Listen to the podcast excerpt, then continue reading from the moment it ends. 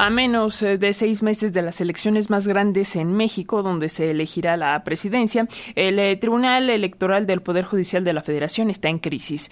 En los últimos eh, cuatro años, el Tribunal Electoral del Poder Judicial de la Federación ha tenido cuatro presidentes y la petición de la jueza Mónica Fregoso para que renuncie el actual titular Reyes Rodríguez Mondragón podría llevar a la designación de un quinto presidente. Se espera que hoy Rodríguez Mondragón se pronuncie en torno a la dimisión que le piden tres de sus compañeros del Tribunal Electoral. Pero para hablar acerca de estos temas, de la crisis en el máximo órgano que imparte justicia en materia electoral, saludamos esta mañana al doctor Jaime Cárdenas, el ex consejero del INE, experto en estos temas, y le agradecemos mucho la llamada para las audiencias de Radio Educación. Muy buenos días, doctor, ¿cómo estás? Eh, buenos días, Alexia, gusto en saludarte y al igual buenos días al auditorio. Pues eh, para comenzar, doctor, eh, ¿Cuáles son las causas de esta crisis que, se vive en el Tribunal Electoral del Poder Judicial de la Federación? Si nos puedes ayudar un poco a entender el contexto, sobre todo por, porque es, eh, pues ya decíamos, es un tema que se viene arrastrando desde hace ya varios años y hay que recordar también que el actual presidente, el magistrado Reyes Rodríguez Mondragón, pues encabezó un bloque para destituir a José Luis Vargas y bueno, pues es, es un asunto que ya lleva cocinándose un tiempo. Pero ¿qué nos dirías? Pues mira, eh, yo creo que tiene gran parte eh, de la causa es eh, el diseño de los tribunales, del poder judicial, de los órganos autónomos. los presidentes suelen durar, por ejemplo, en la corte, pues un presidente de la corte permanece en el cargo cuatro años. En órganos constitucionales como el INE, un periodo mayor. Eh, ¿y, cuál es el problema? Bueno, que el presidente del órgano autónomo o del tribunal es el encargado de administrar eh, los recursos. En el caso del tribunal, esa administración es apoyada por una comisión de administración que está formada por eh, algunos magistrados y por consejeros de la Judicatura Federal pero en realidad el que tiene el manejo de la administración, el manejo de la comunicación social, el manejo jurídico del tribunal, eh, pues es el presidente. Eso significan eh, nombramientos, eso significan decisiones eh, administrativas, ascensos, en fin, un sinnúmero de decisiones administrativas que son muy importantes. Y cuando esas decisiones administrativas no son eh, consensadas eh, con sus pares, eh, puede, puede haber problemas, puede haber conflictos. Yo creo que en el caso concreto lo que ocurre es eso, que el actual presidente del tribunal no ha consensado muchas de sus decisiones administrativas con el resto de las magistradas y de los magistrados del tribunal electoral eh, y por otra parte, se sabe que es una persona que tiene pues un carácter no muy eh, empático. Eh, por ejemplo, la relación con el secretario general de acuerdos, te quiero decir que yo ahí conozco directamente los hechos porque el secretario general de acuerdos del tribunal en algún momento fue mi colaborador, pues recibe un trato muy negativo por parte del tribunal, malos tratos. Eh, en este momento ni siquiera, eh, le llamó y le dice, ya no te voy a hablar, ya no me voy a entender eh, contigo, y todas las cuestiones fundamentales del tribunal que tienen que ver con la Secretaría General de Acuerdos, las voy a tener con la vicesecretaria o la segunda del secretario general de acuerdos de ese tribunal.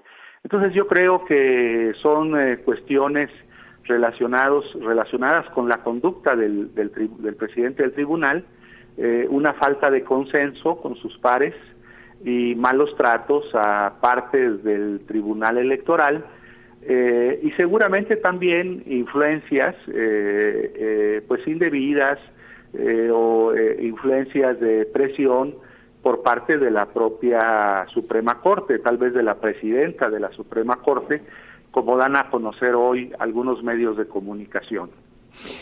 En este sentido, doctor, eh, la dimisión de Reyes Rodríguez Mondragón sería, digamos, la salida a este conflicto o cómo podría resolverse este asunto si tendríamos que ir entonces más allá, más hacia reformar a cómo se decide quién es el presidente del tribunal y cuáles son sus funciones o cómo debe operar. ¿Cómo lo ves?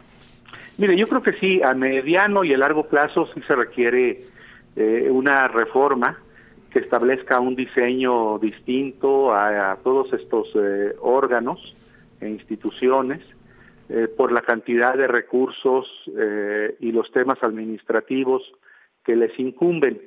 Pero en el corto plazo, pues yo creo que hay dos caminos.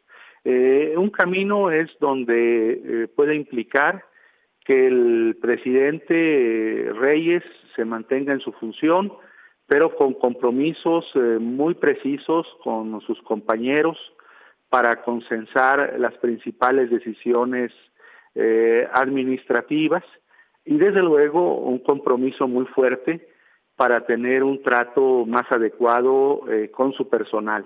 y la otra solución, y la otra solución pues consiste en la salida de Reyes y en la designación de una nueva presidenta o presidente del Tribunal Electoral.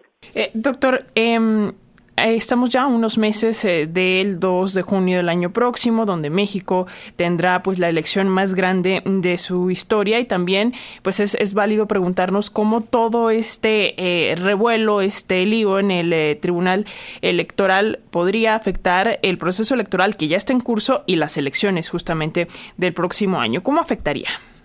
Pues desde luego, ¿no? Un tribunal en permanente conflicto no es una buena noticia para el proceso electoral.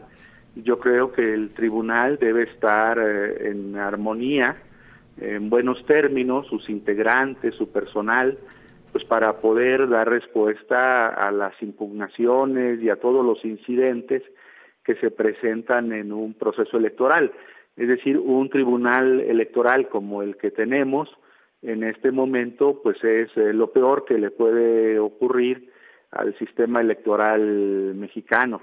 Eh, por eso eh, es imprescindible que hoy o en las próximas horas se encuentre una solución que brinde condiciones de estabilidad en ese tribunal para que el tribunal pueda responder a las exigencias jurídicas del tribunal del proceso electoral en curso.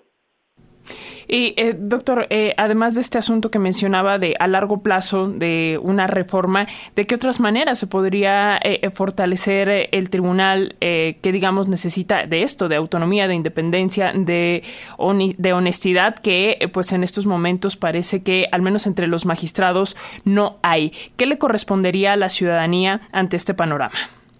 Pues mire, podrían pensarse muchas cosas. Yo le decía hace un momento, eh, pensar, por ejemplo, que el cargo de presidente del tribunal, que siempre es tan codiciado, pues no tuviera la temporalidad que hoy tiene, pensar en temporalidades más cortas, un año.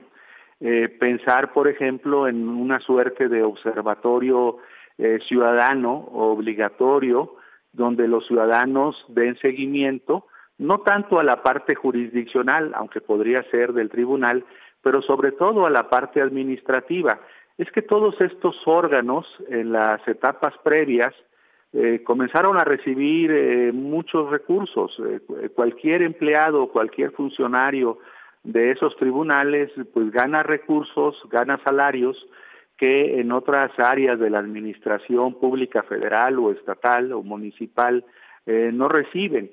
Entonces yo creo que pasa también por la revisión de sus salarios, de sus prestaciones, eh, a lo que tienen en derecho como magistrados o como empleados, eh, pero una fuerte revisión a, sus, eh, a su marco de prestaciones laborales y desde luego un manejo administrativo muy pulcro. Si se da cuenta, Alexia, si te das cuenta, Alexia, en este conflicto, pues el conflicto parece no ser jurisdiccional, que es la materia sustantiva del tribunal, sino son conflictos por razones administrativas. Eh, esto quiere decir que ahí hay eh, un manejo, eh, primero, opaco y por otro lado que existen muchos recursos en juego que suscitan pues este la envidia, la disputa, la codicia de algunos de los integrantes de ese tribunal el manejo del poder, eh, doctor Jaime Cárdenas, ex consejero del INE, experto en estos temas electorales, pues vamos a seguirle el pulso a, lo que suceda en estos días. Eh, de acuerdo con la jornada, hoy el magistrado Reyes Rodríguez Mondragón iba a lanzar un nuevo comunicado, así que pues vamos a ver qué pasa con todo este asunto y por supuesto eh, seguir analizándolo de cara al proceso electoral que ya está en curso y a las elecciones del próximo año. Y pues muchas gracias por estos minutitos para las audiencias de la radio pública. A, ti, Alexia, con mucho gusto. Buenos días. Muy buen día. también.